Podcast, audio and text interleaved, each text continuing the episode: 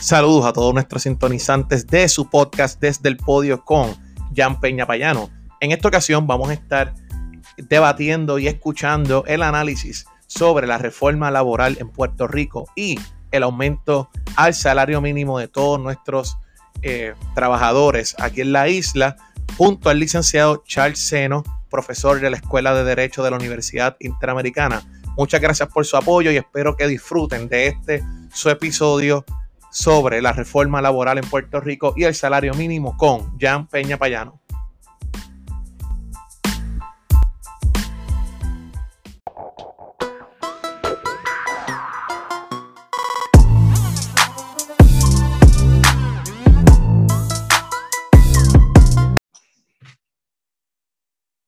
Saludos a todos nuestros sintonizantes del podcast desde el podio con Jan Peña Payano, donde en esta ocasión vamos a estar discutiendo nada más y nada menos que la reforma laboral en Puerto Rico. Y para esta ocasión tengo un invitado a quien le tengo mucha estima, mucho respeto y un profesional de primera. Nada más y nada menos tenemos la oportunidad de compartir y dialogar durante este episodio con el licenciado Charles Seno. Profesor, ¿cómo está?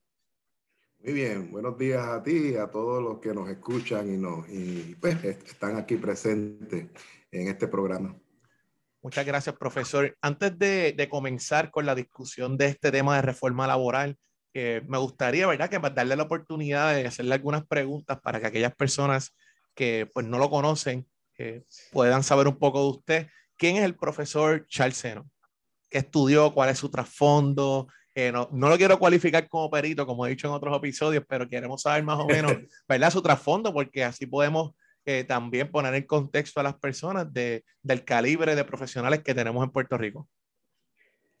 Bien, nada, yo como muchas eh, personas que se han hecho profesionales, pues eh, básicamente en ese sentido en particular estudié toda mi vida en la escuela pública, soy de padres humildes en ese sentido. Y eventualmente pues estudié eh, bachillerato en la Universidad de Puerto Rico, eh, me gradué allí de eh, finanzas y economía.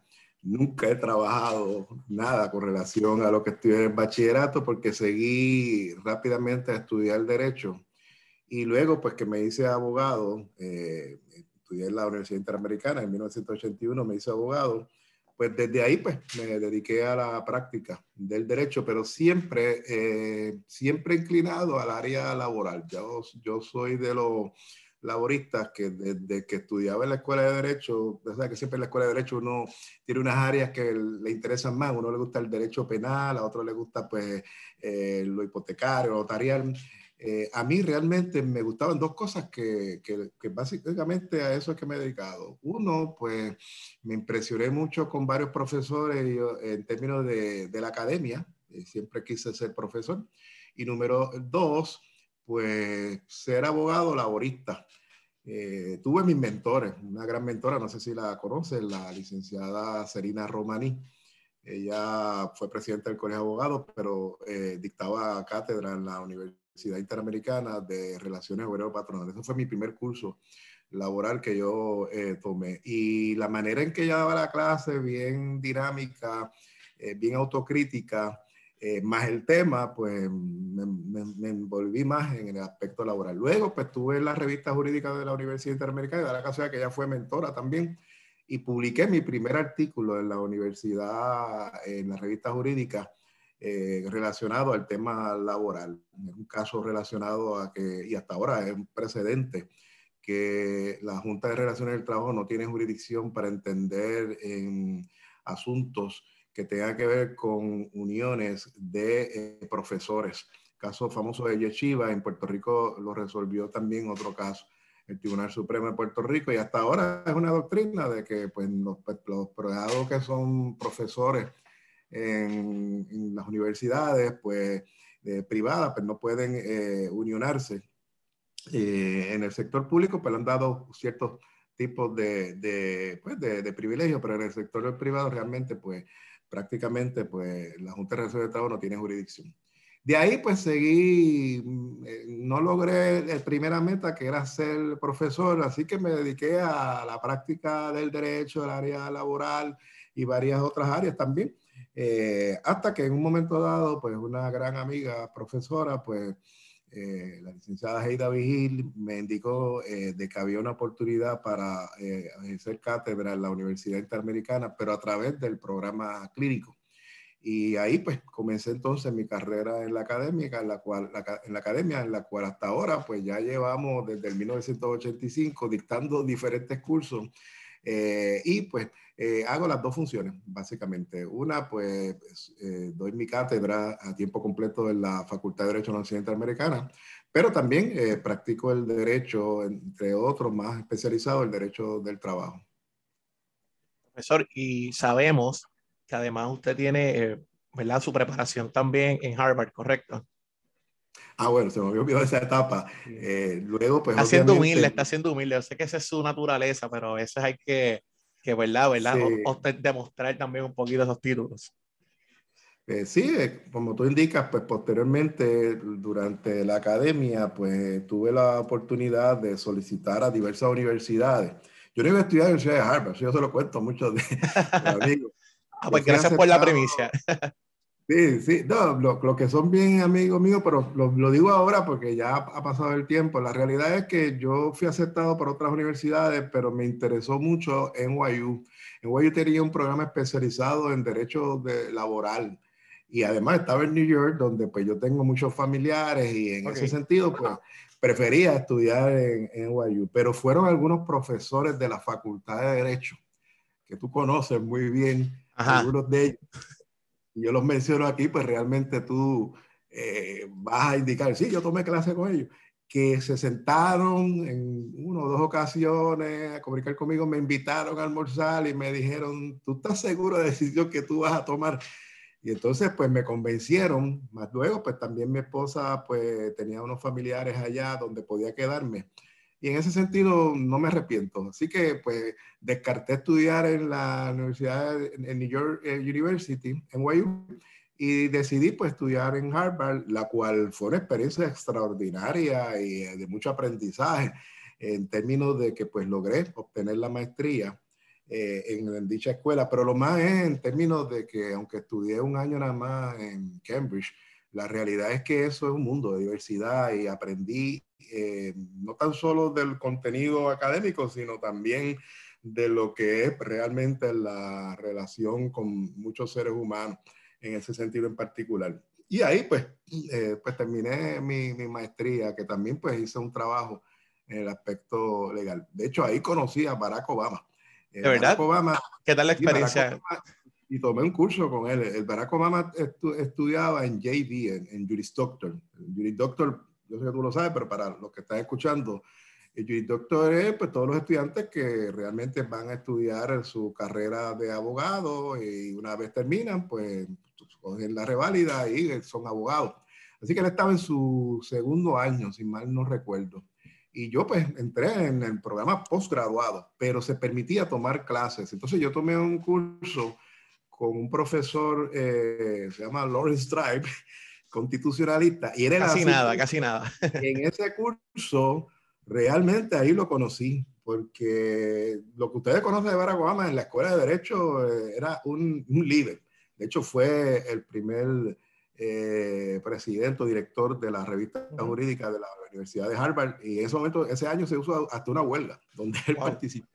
Bueno, pero para decirte, eh, lo conocí porque, claro, un plano más bien no es que sea personal, pero durante el curso y muy afable y a la misma vez era asistente del profesor, de manera que siempre hablaba en la clase.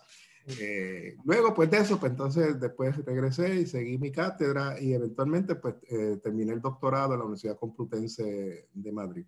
y me puede corregir, ahí usted su tesis se ganó obra jurídica del año, ¿correcto?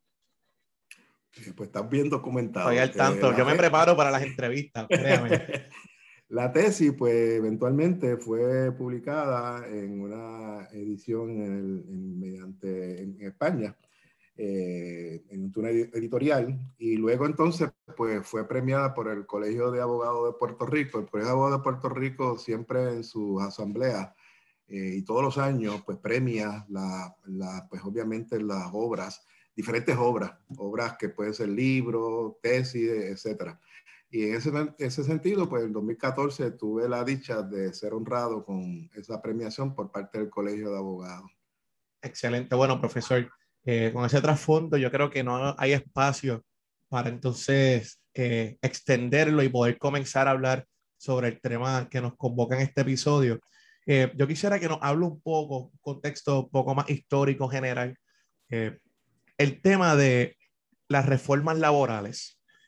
por su experiencia, sabemos que usted se ha dedicado gran parte de su vida a este tema y quisiera saber, antes de adentrarnos al tema que se está discutiendo en Puerto Rico en pleno 2021, con un proyecto de la Cámara de Representantes que se radicó. Quisiera saber primero eh, que nos dé un poco de contexto, un poco más histórico y general respecto a, lo que es, a lo que consiste esas reformas laborales en la historia de Puerto Rico.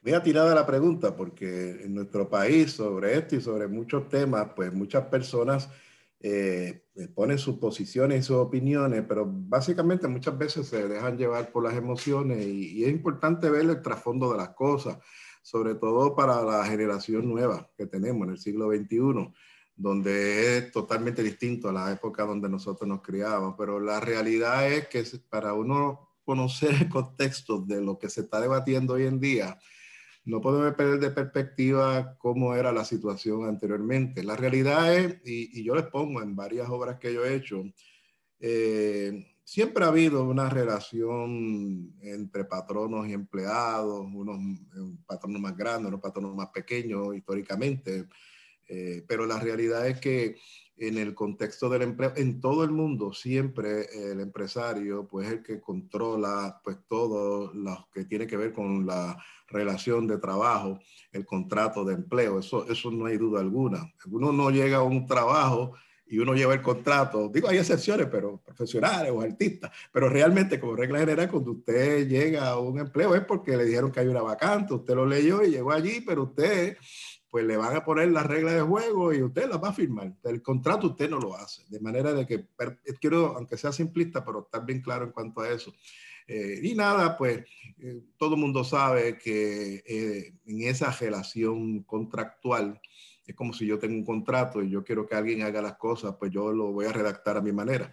La realidad es que independientemente de la buena fe o la mala fe, eh, en esa relación contractual nunca usted va a, ver que va a haber un equilibrio. Realmente, cuando te hace un balance de las circunstancias del contrato del trabajo, realmente quien determina cada una de las condiciones y cláusulas, pues son los patronos. Por eso, pues en cierto sentido, pues en los años, especialmente final del siglo XIX, principio del siglo XX y sigue hasta ahora, la mayoría de los países del mundo, y Puerto Rico no fue la excepción, de tratar, ya para los años 30 específicamente, donde hay una efervescencia en el aspecto obrero patronal, eh, surgen muchos los sindicatos, eh, eh, hay que reconocer que en esos momentos pues el empleo mayormente era agrario, pero la realidad es que el legislador pues se percató de que en esa relación había que establecer un equilibrio y ahí es que vemos toda una amalgama de leyes protectoras. No voy a entrar en los debates, eh, muchas, muchas personas pues plantean, eh, especialmente los empresarios, que Puerto Rico tiene demasiadas leyes protectoras y si le sumamos las leyes eh, federales, pero la realidad es que no podemos perder la perspectiva de cómo era la cosa antes. Y la realidad es que todas esas leyes protectoras que conocemos, en el 35, la ley de compensaciones por accidente del trabajo, del 35, eso es lo que llaman por ahí la, el fondo, eh, en los 40, cuando ya surge la, la ley de relaciones del trabajo y una serie de legislaciones antes de la constitución, pues la realidad es que podemos percatarnos que el legislador puertorriqueño entendió de que había que establecer unos equilibrios para poder balancear pues, el aspecto de trabajo. Y de ahí, pues nada, eh, trayéndolo ya a estos tiempos, pues la situación era así, con interpretaciones judiciales por parte del Tribunal Supremo que establecía realmente que el contrato del trabajo esto que yo te mencioné de que lo, lo, redacta el patrón, no pone las condiciones, eso se conoce como el contrato de adhesión. Y el Supremo, tú lees todas las decisiones del Supremo, inclusive hasta ahora porque no han surgido controversias con respecto a ese aspecto, por lo menos no he leído que el Supremo se haya entrado a eso, pero que ha reconocido que, bueno, los contratos de adhesión son contratos en los cuales lo redacta una parte y que cualquier duda que haya en la interpretación de ese contrato se va a entender de la manera más liberal, más favorable a la parte, pues realmente que no lo redactó, en ese caso los trabajadores. Profesor, eh, quisiera ¿verdad? comentar para el pueblo, las personas que nos están sintonizando, eh, un contrato de adhesión que usted vive bastante frecuente hoy día puede ser, por ejemplo, los contratos con los compañías de teléfonos. Que usted le da usted compra el equipo y le dan el contrato. Cuando uno compra, adquiere un vehículo, que el banco o el dealer le van a dar un montón de documentos que usted ve todas las cláusulas, esas letras pequeñas, y usted le dicen, eh, firma aquí, sign, firme aquí, y usted después, pues básicamente eso, ¿verdad? Para ponerlo un ejemplo un poco más gráfico, eso es un contrato de adhesión en que usted no, usted no establece las condiciones, usted simplemente acepta o niega las condiciones. Y la interpretación, pues como usted nos planteó. Igual los contratos de seguro. También, correcto, de, seguro, también. Ese es el clásico que se pone como ejemplo, los contratos de seguro, y muchos de nosotros tenemos contratos de seguro, nosotros los redactamos, y como tú dices, a veces ni leen las letras pequeñitas. Y cuando es que es demasiado, son demasiadas pequeñitas para uno leer todo eso. Exacto, pero, pero si ves bien, casi todas las interpretaciones cuando hay controversia que llegan a los tribunales para sacarlo del aspecto obrero, pues la realidad es que el Tribunal Supremo ha desarrollado una doctrina de que en ese sentido en particular, si tú lo redactaste y hay una controversia, y en ese sentido es cuestión de interpretación, se va a entender de la manera más favorable en los contratos de seguro del asegurado.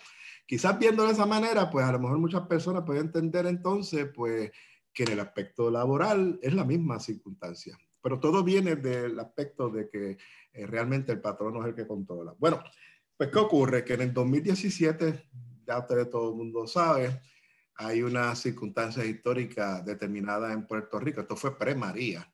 Y en ese sentido en particular, la deuda pública que hay en el país, la baja tasa de participación laboral, la situación económica, todo el mundo sabe en Puerto Rico de que pues no era buena por las circunstancias y no voy a entrar en esto porque ya todo el mundo sabe. Bueno, pues eso es un dilema que tuvieron, tuvo el gobierno y la cuestión fiscal, pero eh, en ese sentido en particular se decidió legislar y se creó lo que se conoce como la ley número 4, eh, que es la ley de transformación y flexibilidad laboral del 2017.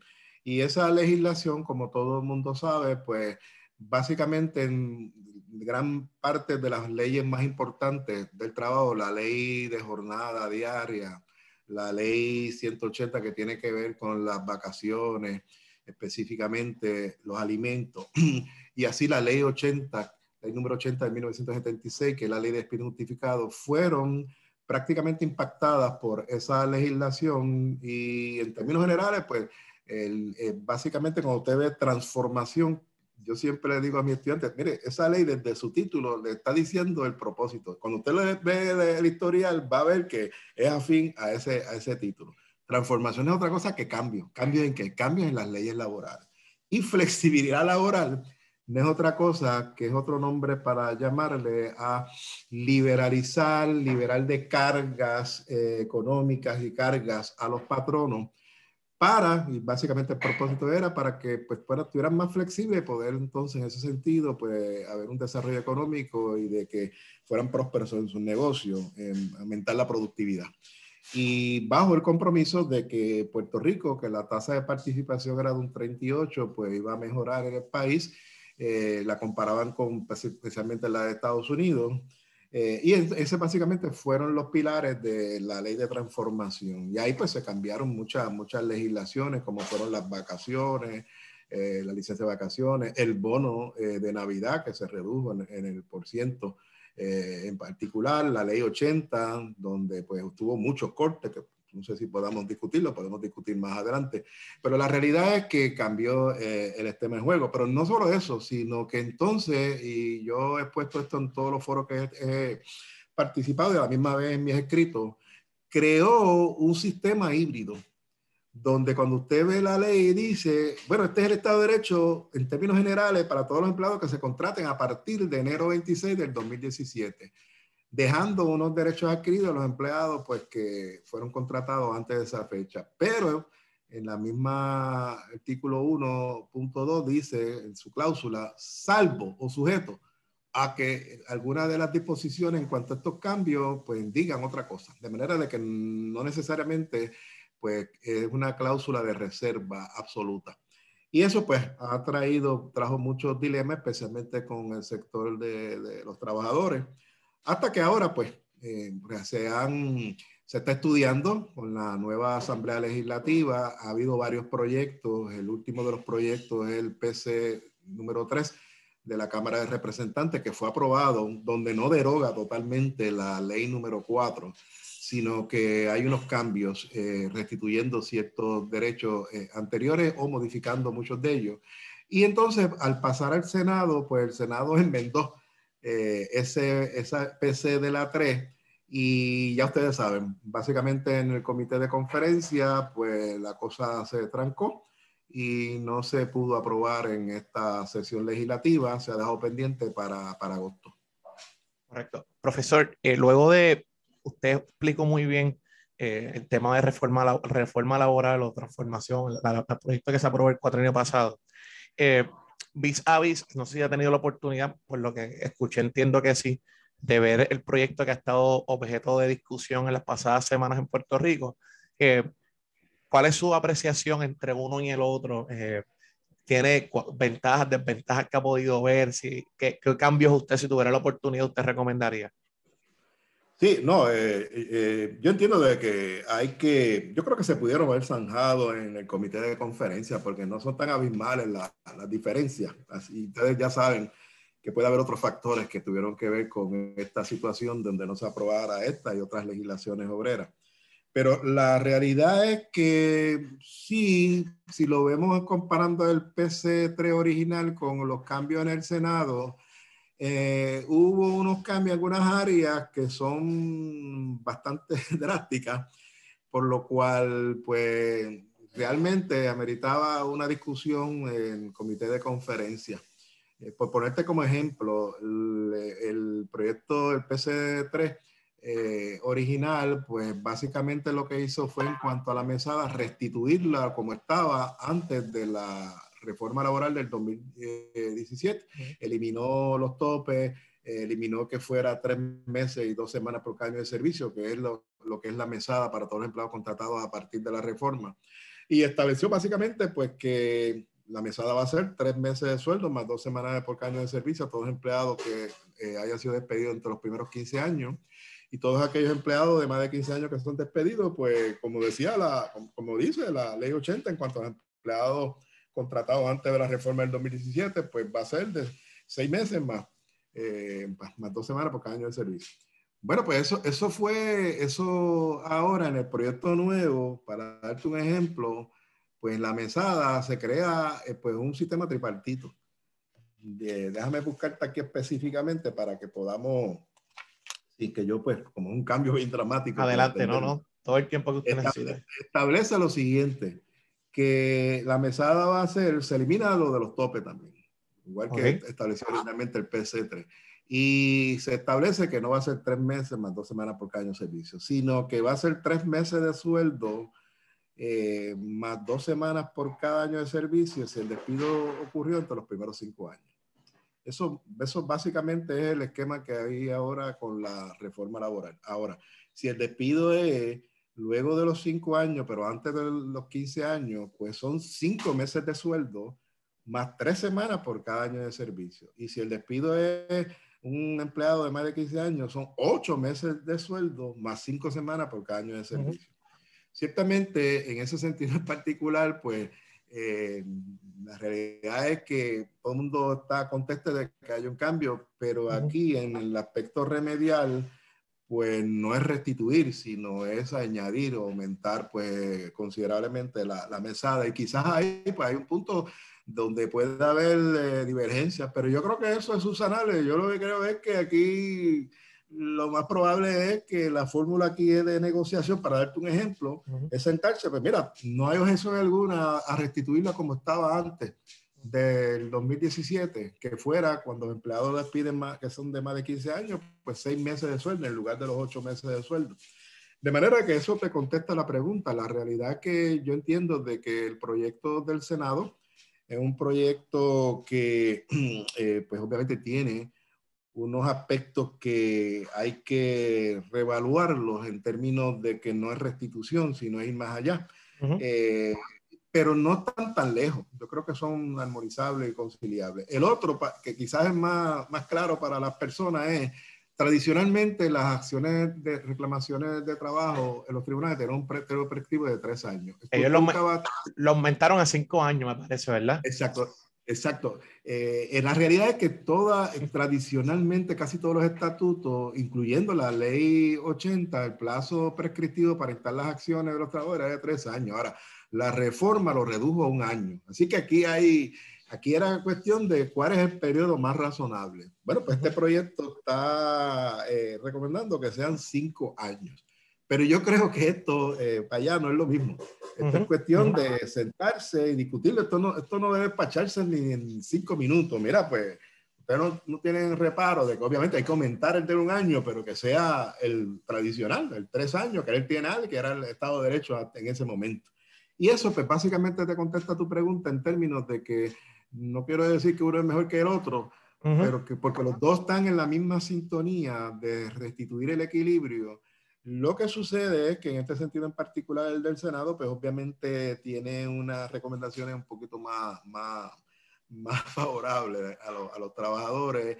Y es cuestión de establecer algún tipo de equilibrio en ese sentido. Estuve repasando cuando me preparé para la entrevista eh, que la sección 9 del proyecto de la Cámara 3 eh, aumenta al, al salario, no, al, al, salario doble, ¿no? De las horas que son extras. Eso y de hecho, es, importante leerlo de una forma holística porque la sección anterior, según tengo en mis anotaciones, e, establece que la semana, estoy citando textualmente, la semana de trabajo comenzará a las 12 y 1 de la mañana del lunes de cada semana, salvo que el patrono y el empleado o la empleada pacten lo contrario. Así que básicamente usted me corrige, se estaría promoviendo eh, los domingos dobles, porque si estoy sacando el cálculo, asumiendo que se da la semana tal cual lo está, tal cual se incluye en el proyecto, pues si son 168 horas corridas de empleo, pues ser los domingos. Usualmente las personas que trabajan fin de semana o el día que se pacte estarían trabajando, estarían cobrando doble eh, su salario de su, su tarifa de, de, horas, ¿no?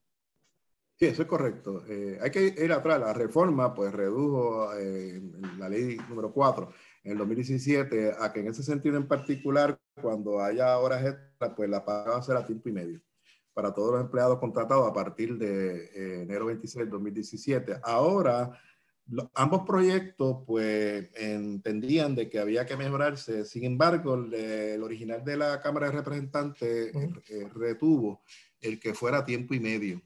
Ahora, como tú bien dices, pues uno de los cambios que ha hecho el Senado es que no es a tiempo y medio, sino es eh, a tiempo doble la paga. Y Profesor, disculpa, la, reforma, también había eliminado eso que tú dijiste de los días feriados que se pagara a, horas extra.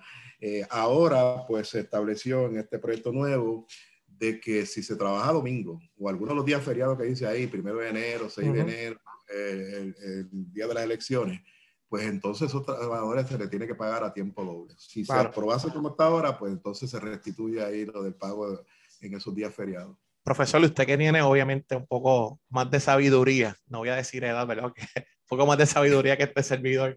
Eh, hay personas, y tengo que hacerle la pregunta, porque pues para eso, son, para eso son estos espacios, de, para poder discutir seriamente estos asuntos. Hay personas que plantean que el comercio, eh, por ejemplo, con esta cláusula del tiempo doble, ese cambio del tiempo doble, que yo sé que existía allá, eh, al igual que en otro tema que no está relacionado al proyecto 3, pero sí a la gente, al proyecto de la Cámara 3, pero sí a las personas le importa, que es lo del aumento del salario. Hay personas que plantean que eso va de cierta manera a, apretar, a, a, poder incomodar la parte pues, de la, del sector privado, ¿no? Que básicamente hay algunos plantean que lo están estrangulando, he sabido que, que el 2020 fue un año que estuvieron básicamente inoperantes eh, ese tipo de reacción por parte de los sectores en otras reformas que se han dado históricamente en Puerto Rico es común, es normal que, que el sector se sienta así, el que va a recibir básicamente el impacto de pagar. Claro, sí, sí, ¿no? Y a pesar de que uno es laborista y lleva tiempo, pero hay que reconocer eh, y ser objetivo de que hay dos visiones, dos perspectivas. Eh, yo no he tenido negocio, pero si uno tiene negocio, obviamente, pues tiene que estar pendiente a cómo le impacta eso. Y la realidad es que es correcto en ese sentido. Eh, por eso la Cámara de Representantes entendió, vamos a dejarlo a tiempo y medio, pero yo creo que aún dejándolo a tiempo doble, eh, Payano, de nuevo es sentarse y discutirlo, porque una de las propuestas nuestras, yo no mencioné eso, pero soy presidente de la Comisión de Derecho Laboral y hay una serie de 24 comisionados ahí, wow. donde la mayoría de estos proyectos cuando los refieren al colegio, pues hemos trabajado sobre ellos, sobre todo hemos dedicado mucho a los de la reforma y otros proyectos más, pero más el de la reforma. Y, y en ese sentido en particular, nuestra propuesta, nosotros hicimos lo mismo que, la, que debe hacer la Asamblea Legislativa. Hay abogados de todos los sectores que trabajan en agencias de gobierno, abogados que representan patronos, muchos abogados que son, eh, trabajan como oficiales de recursos humanos y estamos otros que pues estamos en la academia o representamos a trabajadores. Y la realidad es que eh, eh, nosotros propusimos, y están, puedes ir a, a, la ponencia nuestra, de hecho es citada en el proyecto del Senado, cuando dice todos los que han participado, ahí está expuesto básicamente el resumen de lo que nosotros propusimos. Hay una manera de lidiar con esto, sea tiempo y medio o sea doble tiempo, y puede ser a doble tiempo. Hay grandes empresas que pueden pagar eso y hay pequeñas empresas que quizás no puedan pagarlo. Y, y yo entiendo que en esa área en particular lo que se podría establecer es una legislación socioeconómica donde el escrutinio no es el escrutinio estricto, sino es racional. Y ha dicho el Tribunal Supremo, pues tú puedes establecer una excepción que en el caso de patronos que tengan cierto número de empleados. Aquí este proyecto dice que una empresa que esté pequeña, eh, empresa es hasta 15 empleados, pues todas aquellas empresas que cualifican lo que son pequeñas empresas, en este sentido en particular, pues no pagarían a tiempo doble, sino que pagarían a tiempo eh, y medio o quizás hasta eximir. De manera que hay maneras de lidiar, porque esto es una legislación que, independientemente de lo que te mencioné, lo que busca es establecer de nuevo, restablecer el equilibrio siempre y cuando obviamente tampoco afecte pues a, las empresas en términos de eh, pues obviamente la situación y el desarrollo económico, porque si no hay empresas no hay empleo, entonces no hay trabajo. De manera que yo creo que sí eh, eh, es, es, armonizable. Y si tú ves bien, lo hicieron en ambos proyectos, digo, en el original y en la enmienda del Senado, lo hicieron con respecto a las vacaciones. En las vacaciones, aquí, lo que propone el Senado es que en ese sentido en particular, todos los empleados, y se restituya para todos los empleados que acreditarán el derecho a vacaciones, sea antes del de 2017 o después. Después, claro. Lo que sea, pues básicamente que acumulen, acrediten uno y un cuarto, o sea, 1.25 mensual eh, por los meses que tiene el año, que estamos hablando que vacaciones clásicas es 15 días. De manera que en ese sentido en particular establece un lenguaje que será eso, uno y un cuarto, salvo que sea una empresa que no exceda de 15 empleados, lo cual entonces será medio día de trabajo al mes, que son los seis días. De manera que en cuanto a si yo soy de dueño de una empresa pequeña que no tiene más de 15 empleados, pues si ocurriese una circunstancia como eso, ya yo sé que pues lo que acumulan a vacaciones los empleados que trabajan para mi empresa, pues son seis. Pero no es como la reforma ahora, la reforma ha bajado eso dramáticamente. Yo conozco y me han llegado muchas, muchos reclamos de trabajadores y de grandes empresas que no las menciono, pero que tú las debes conocer, donde hay empleados que están en cero en cuanto a la en cuanto al hecho de vacaciones. Llevan más de un año y pico y van para dos, donde, y con la pandemia, obviamente, que ha pasado, donde no tienen, no tienen balance alguno de vacaciones. Y eso es injusto para los empleados nuevos. De nuevo, para allá no es una cuestión de sentarse a hablar, buscar el punto armonizable, pero en el caso de las pequeñas empresas no puede hacer ese cambio, no puede hacer esas excepciones donde no impacte a las pequeñas empresas. Desde mi perspectiva, obviamente, en mi experiencia en la legislatura, eh, yo también dirijo una comisión legislativa. y lo sé, me, me, parece, me parece, profesor, que objetivamente me parece que fue muy astuto eh, aguantar la medida.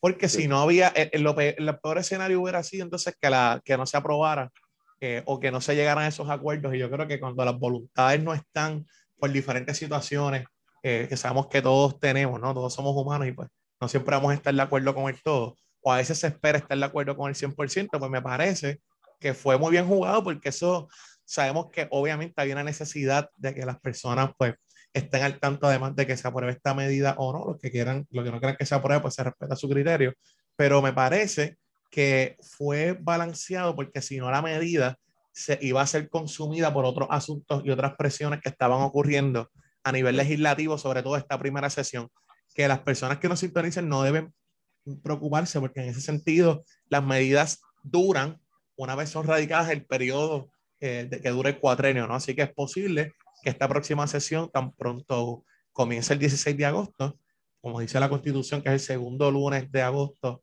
una vez cierra la sesión, la primera sesión, pues eh, se vaya a aprobar. Yo no, yo no veo muchos obstáculos. Yo creo que ha habido una actitud bastante favorable, un ambiente bastante, ah, ¿verdad? De buena, de buena vibra por todas las delegaciones. Obviamente siempre cada cual quiere lograr su enmienda y esa, esa, esa dinámica política que ocurre. Sin embargo, este, yo creo que hay buena oportunidad. Yo quisiera, ¿verdad?, hacerle una pregunta para las personas que nos escuchan. ¿Cuál es la importancia de que de estar monitoreando, de estar pendiente de estas medidas para, ¿verdad?, la vida particular de, ¿verdad?, de todos. Sí. Eh, primeramente quisiera hacer un pequeño comentario con respecto a lo que tú indicas. Estoy de acuerdo. Yo creo que quizás lo más astuto fue eso, eh, porque hay unas diferencias que no, sea, que no, entiendo que sean tan insalvables, se pueden salvar. Y a mí me parece que en la próxima sesión eh, temprano se va a estar aprobando. Ahí nos perjudicamos mucho porque yo esperaba que se aprobara porque yo tengo pendiente lo de la revisión del libro y llego con ah. esto la pandemia me ha atrasado, o sea que yo esperaba ya que esto para agosto pues ya estuviera, así que voy a tener que esperar un poquito más porque uno no puede publicar un libro para entonces estar eh, añadiendo un adendum, un adendum. suplementándolo. Así que nada, pero con respecto a esto otro que tú estás mencionando, ya viste el caso particular mío, cómo, cómo es importante. pero en el caso de todos, de, de, todas las personas, claro, menos los que trabajan por cuenta propia, la gran mayoría de los ciudadanos en el país, que trabajan en empresas privadas, esta es la vida. Eh, en ese sentido, que, porque ya te dije de empleados que la reforma los impactó y que especialmente los empleados jóvenes y nuevos y donde pues han, tenido pues una disminución en sus beneficios. De manera que en ese sentido yo creo que, que, todo el mundo está esperando porque finalmente pues se apruebe un proyecto de ley que pueda hacer justicia no tan solo a los trabajadores, sino también a los patronos en el país. Así que me parece que es la gran mayoría del país. Además de que yo creo que es importante porque en eso concurro con, lo que mencionan muchos economistas, inclusive la Junta, aunque discrepo radicalmente de, de, pues, de los principios de ellos, pero la realidad es que la vida económica del país realmente depende de la empresa privada. Y, todo el mundo quiere que la empresa privada pues fluya. Pues, dentro de lo negativo ha venido cosas positivas porque dentro de la pandemia ha surgido, se ha acelerado unos mecanismos y unas alternativas a hacer negocios y de la generación de empleo que no se estaban agotando. La ley de la reforma del 2017 establecía en la ley de la jornada, en un artículo, me parece que es el artículo 8, de que pueden haber horarios alternos o puede trabajarse a distancia eso no se estaba implementando en el país. Vino la pandemia y aquellas empresas que continúan trabajando, todavía hay algunas que uno llama y, no están los empleados, sino que es un call.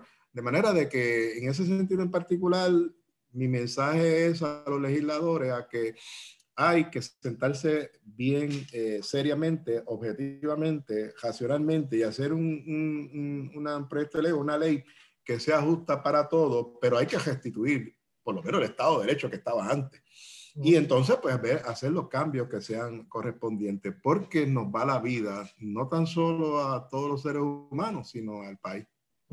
Profesor, y esto es un tema que me lo han preguntado, sé que habíamos eh, establecido que íbamos a discutir el tema de, de, la reforma laboral, pero aunque sea general, su apreciación, eh, ¿verdad? Más directa, más, más íntima de, del, respecto al tema del, del aumento del salario mínimo ahí eh, básicamente en la misma posición que, que, yo tengo. Todo el mundo está contento que con 725 nadie puede vivir. Todo el mundo sabe. Pues, eso está estipulado, yo creo. Digo, creo yo que eso está obviamente estipulado. Los mismos empresarios han sido eh, responsables cuando he visto algunas de, de, las expresiones y ponencias de que están contentos con ellos. La cuestión es cuánto debe ser el salario mínimo. Y esto puede, eh, no es fácil hacerlo, hay que hacer estudios económicos y a la misma vez estudios empíricos correspondientes y ver también las experiencias en otros países que sean bastante similares con Puerto Rico. Eh, hay estudios, eso ya está documentado, que la mayoría de los estados, los Estados Unidos, aunque el salario mínimo era 7.25, la mayoría de los estados tienen salarios mínimos mucho mayores, 9, 10, 11, y han podido sobrevivir. Eh, de manera que en ese sentido en particular, este, un salario mínimo de 8 y medio, 9, me parece que está, es razonable a lo de estos tiempos, máxime cuando aquí no se había aumentado por mucho tiempo. Yo mi, mi, lo que he leído del proyecto puede hacerse algunas mejoras, pero la realidad es que estoy conteste de que sea 9, eh, pues, 9 dólares eh, básicamente por hora, pero con las excepciones payanos y el mismo proyecto lo provee, que se va a crear lo que antes era la justa de salario mínimo, porque puede haber una industria que pueda absorber eso y puede haber otra industria que no. De manera que eso yo creo que el proyecto en principio es un proyecto bastante bueno que establece que el salario mínimo en términos generales va a ser 9. No obstante, como puede haber empresas que puedan absorber más o menos, que se cree esa junta donde pues vaya regulando esas diferentes áreas. Eso era un Estado de Derecho que existía en Puerto Rico. Es que a veces no nos da. No, no es nada nuevo tampoco. Están, están cambiando las ruedas y siempre es bueno atemperar y mejorar, pero eh, realmente si hay algo que funcionó, pues muchas veces ha sido de manera arbitraria que se cambian las cosas. O se aprovecha un momento histórico en particular donde hay que hacer algún cambio y se van a lo radical. De manera de que eso ya estaba en, la en, nuestro sistema de derechos. Así que yo creo que el proyecto es bueno porque nadie puede vivir con 725. Si es 9, 8 y medio lo que es, pues hay que estudiarlo, pero realmente hay que atemperarlo. Y les va la vida a los empresarios. O sea, yo sé que quizás los que puedan tener una visión de que no puede ser, ser los empresarios, pues entonces usted va a tener lo que tiene hoy en día, que ahora le dieron un incentivo y la gente se está olvidando de algo, están, están hablando y están creando, ah, no, que ahora los incentivos se acaban en septiembre y van a volver. Tengan cuidado porque en ser humano, cuando, si durante este periodo de tiempo yo tengo estas alternativas, claro. pueden irse de vista, yo no voy a trabajar por 7.25, de manera de que yo creo que les va la vida. La realidad es que hay que atemperarnos a los nuevos tiempos tiene toda la razón y no puedo estar más de acuerdo. Si algo yo aprendí esos años allá es que muchas personas presentaban proyectos bien innovadores y cuando uno iba a analizarlos, realmente, ya en Puerto Rico está, yo no voy a decir sobre, bueno, hay mucha legislación, que sobre legislado pues puedo meterme en problemas con algunas personas, pero creo que las, antes de uno ponerse a crear hay que revisar que estado, si hay ya algo sobre eso, porque yo, yo parto siempre de la premisa que es más fácil enmendar que añadir algo nuevo. Obviamente hay legislación que hay que hacer la nueva y pues no hay problema con eso. Pero en Puerto Rico yo creo que casi todos los temas están legislados, por lo menos ya se han investigado.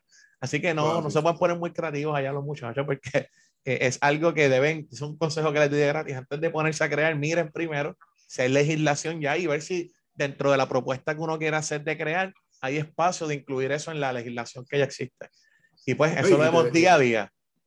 Eso es correcto. Esa misma experiencia que tú has tenido, la, hemos, he tenido yo en la Comisión eh, de Derecho Laboral, como te dije, hay una composición bien diversa. Y, muchas, nos han referido muchos proyectos que cuando los ponemos a discutirlo allí, siempre hay algún comisionado que dice, pero es que eso ya está legislado, eso está en la ley tal. Lo que único aquí es que le han cambiado el nombre. O sea, eh, y hemos rechazado, emitido recomendaciones negativas y hemos hecho esa referencia. Mira, ya eso está en tal legislación me tomo dos días me tomo hacer el análisis. Por ejemplo, hay uno que está corriendo ahí que nos ha enviado como en dos ocasiones, que tiene que ver con, señores, enmendar la ley número 17 de 1988 de hostigamiento sexual. Tiene un nombre, un nombre que, que tú no te... Folclórico. Cuando tú lees el nombre, tú no te percatas de que es una nueva ley de hostigamiento sexual, pero cuando estás viendo el contenido, pues tiene cosas positivas, pero tiene unos cambios bien, bien eh, distintos, sustanciales. Y la realidad es que para qué legislar, lo que hay que hacer es, pues mira, enmendar la ley de hostigamiento sexual y incluirle lo que hay que incluirle. Sí, sí. Bueno, profesor, de verdad que gracias por esta jornada de discutir este tema. Sé que muchas personas lo habían pedido también y pues, ¿quién mejor? Pensé en usted tan pronto, me lo propusieron y dije, yo voy a hacerle el acercamiento al profesor, así que más que honrado y agradecido. No sé si quiere hacer algún comentario final antes de cerrar este episodio. Bueno, nada, agradecerte a ti el que nos hayas invitado a poder compartir y educar a nuestro país en la medida en que podamos hacerlo con respecto a estos interesantes eh, dilemas y controversias laborales y estos proyectos, porque sé que muchas veces hay visiones que pues son mal interpretadas por algunas razones. Y finalmente, pues felicitarte por el programa. Eh, muy, muy, orgulloso de ti, egresado de la Facultad de Derecho. Eh, sé pues todo, eh, pues todo lo que has hecho posteriormente a estar en la escuela y te felicito. Gracias, profesor. Y sé que vas a ser exitoso en cualquier encomienda pues, que te dediques. Y cuenta con, conmigo siempre para cualquier tipo de, de, pues, de interés o, o asunto que quieras. Claro que pues, sí. Pues muchas gracias, profesor. Este, este fue su episodio donde discutimos el tema de la reforma laboral, laboral y el salario mínimo en Puerto Rico con el profesor y licenciado Charles Seno. Este es su podcast desde el podio con Jan Peña Payano.